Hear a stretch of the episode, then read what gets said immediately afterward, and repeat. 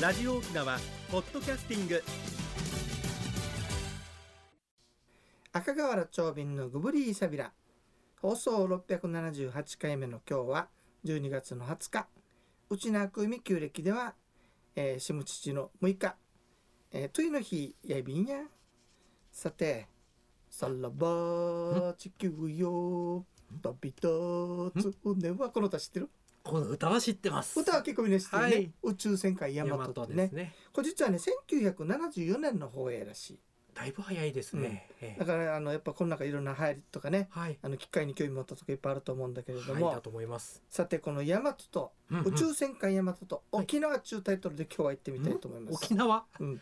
はい。えーどういうことかというとね、はい。まずね沖縄にはさ女性は神様ですというあのか概念があるわけ、うんおなり神っていうわけさはい。まずこれ覚えててねはい。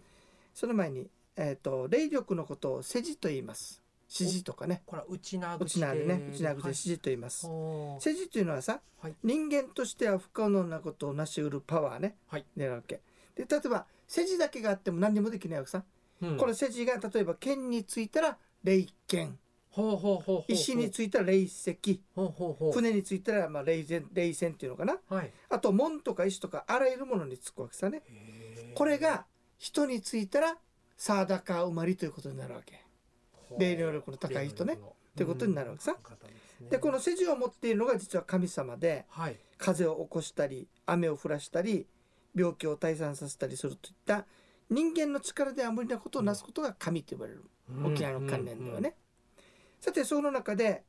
女性は神様だったでしょ、はいなぜかというとね沖縄では女兄弟あるい。は奥さんははい。男の人を守る霊力、世辞を持っているという考えがあるわけねへえなので。うない神と言っていますはい。その単語は聞いたことありました。だから基本的にははい沖縄の拝み事するのは女性そうといでうすこよとにねな。るわけさね李強長もそうでした。はいさ。てこんな話があるわけさはい。お父さんとお兄さんが、はいえー航海に出たわけね仕事で、海その時にあの残った妹がさはい。夢を見ましたナンパししてる夢見たわけ2人がああ、まずい。その時に助けなきゃということで、はい。お兄さんを助けました、はい。お父さんを助けようと手を伸ばしたところでうん。声が出てたんだろうねはい。起こされてしまったわけあーそして、お父さんを助けることができなかった夢の中でねははい。さて数日後知らせがありました、えナンパしてえ。いやーなんかお兄さんは助かったけどはい。お父さんは亡くなったというわけあー夢の中でだからやっぱ助けていたわけだねそういうことですね。そういうこともあって、うん女性はうんうん。あの男性の守り神とあると同時に、うんうん。後悔の守り神っていうことも言われているわけですねへーこれをおない神。そうでと言っていますしたかはい。さてこの話がね、はいなんで宇宙戦艦ヤマトだそわうけそっうてそうそうそう。はい。不そ思の議でしょ話でした。はい。それはねその前によ、はいヤマト見たことある見たことないんですよ。見たことない人のためにまずは、はいこれから簡単に説明しましょうね、はい。 1974年の放映のアニメでしてうんうん設定は2199年あねー地球がねガミラス帝国というのの侵略を受けるわけどういうことかというどうでとしょうか優勢爆弾という放射能を含んだ爆弾をね、地球に落とされるわけさあーひどい。それで放射能汚染が進んでしまって、はい。あと1年でうんうん人類が絶滅しますっていうところになりました、えそこに遥か彼方はい14万8,000光年光えのスピードでも14万あー8,000年。年かかるところに離れた、イスカンダルのスターシアという人からはい。電信が来るわけさねほうほうほうほう連絡が来るわほうけでその中にはほうはい地球を救うコスモクリーナー、要するにじあの放射能を除去してはい除去するようなうんうん装置の設計、へー装置を取りに来てくださいと取りに来てくださいもう一つ はこれを取りりに来るためのはい公開可能なエンジンの設計図が出てたわけほうほうほう波動エンジンってやつ、はいでその通りに作ろうってことになった時に、はいなんとあの第二次大戦時に沈んだ大和をベースにしてねはいそこに大和を作ってはあ現代に大和が2199年にうん大和が復活するわけねそんなお話そしてガミラスとの戦いを経て、うんうん無事地球に持って帰ってきてはい地球は救われましたというストーリーが宇宙戦艦ヤマトのへえストーリーです。知りませんでしはたい、さて皆さんお待たせいたしました長瓶と行く沖縄再発見バスツアー三大女流歌人と観光歌の旅1月16日土曜日に実施いたしますよ三振と歌に乗せて沖縄の観光地を再発見ウンナナビー石屋チルーチャタンモーシーといった三大女流歌人の生涯それから歌の場所を訪ねて昨年オープンした万座網の施設懐かしの琉球村残波岬を巡って風景と観光を楽しむツアーですよ昼食はなんと残波ロイヤルホテルのバイキングこれ非常にね眺めが良くて評判がいいわけさこれで大人小学生3800円さらに地域共通クーポン2000円がつきますのでかなりお安くなっております22名限定050-5533-2525までおにげせびらマッチョイビンド10月にやって大好評だったからもう一回やろうって話になったんですよねああいいですね。はい、んんということで次のコーナーです。沖縄のなんだ宇宙戦艦ヤマトと沖縄の話続けましょうかねつい。に繋がるんですうね。んはい。実はね、はいあの一作目って本放送の時は人気なかったってそうな他んでにすか面白い「アルプスの少女ハイジ」とかさああこれ負けてたらしいそれは強敵です。再放送とかそれで徐々に人気が上がってきたんですよね。うんその中でね、はい今一作目の要するにイスカンダルのスターシアっていう女性が出てくるわけ今先こほどれ女性なわけさ。でしたね。で、はい2作目が出てきた時に、はい今度はテレザートのテレサ、は3作目がシャルバート製のマザー・シャルバートっていうふうあにはあはあ特別な力を持った女性がはいヤマトを助けるわけね実は。へえ作品の中そ話になでっていくとううんんうんはい、女性ではい特別な力を持った女性がうんうん助ける、はいそのポイントその1、はいその2そのに宇宙戦艦ヤマトは宇宙を航海するよねそうですねはいある意味航海でしょだでです航海の守り神は沖縄では女性でしたねでしょはい繋がりましたということなんですおー守ってくれるとまさにこの方々はねうんうんまあ兄弟とかではないんだけども、はいうちなふにうない神だったんだよお前ね神なんですねそういうふうに考えてちょっとお話をしていいですねこういう回もううんんうんそしてはい「はまだちょっとつながってないよ」って今お聞こえたわけさへへ「どんな課題こじつけだろ」って聞こえたわ けねじゃあちゃんとまとめるよはい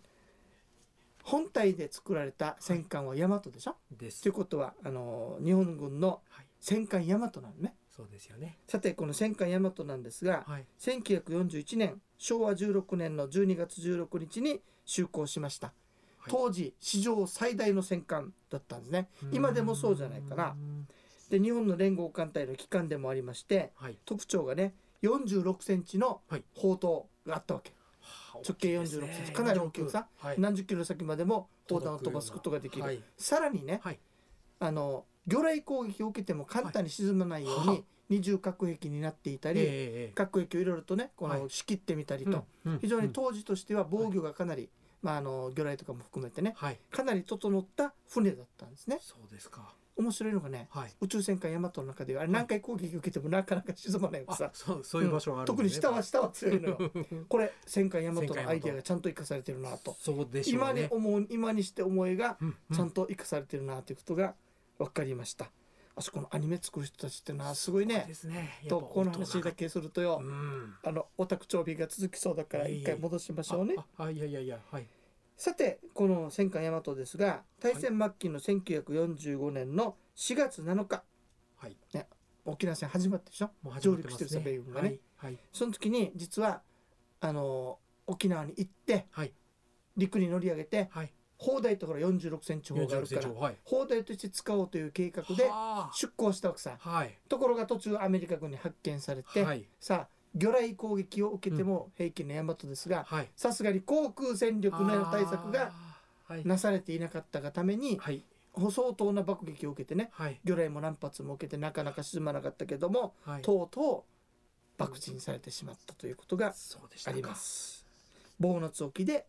うんえー撃沈されてはい沈んでしまったわけさね。はいさあつながったでしょ、つながりました大ね和っていうのははい沖縄に向かっていたわけそようね。なんですはい、ねというわけでこれが歴史的なつながり、はいそれが復活したのが宇宙戦艦ヤマトだいかずられも。すごい活躍したんですよねねアニメでははういんそれだからさ大和と沖縄がつながりました、うんうんそして沖縄の風習であるうらい神っぽいのが出てくるからはい「宇宙戦艦ヤマトと沖縄」というタイトルでお届けしてみました皆様いかがでございましたでしょうかそれでは次のコーナーです一に運動二にメモリン私が私であるためにメモリン一に運動二にメモリンあなたがあなたである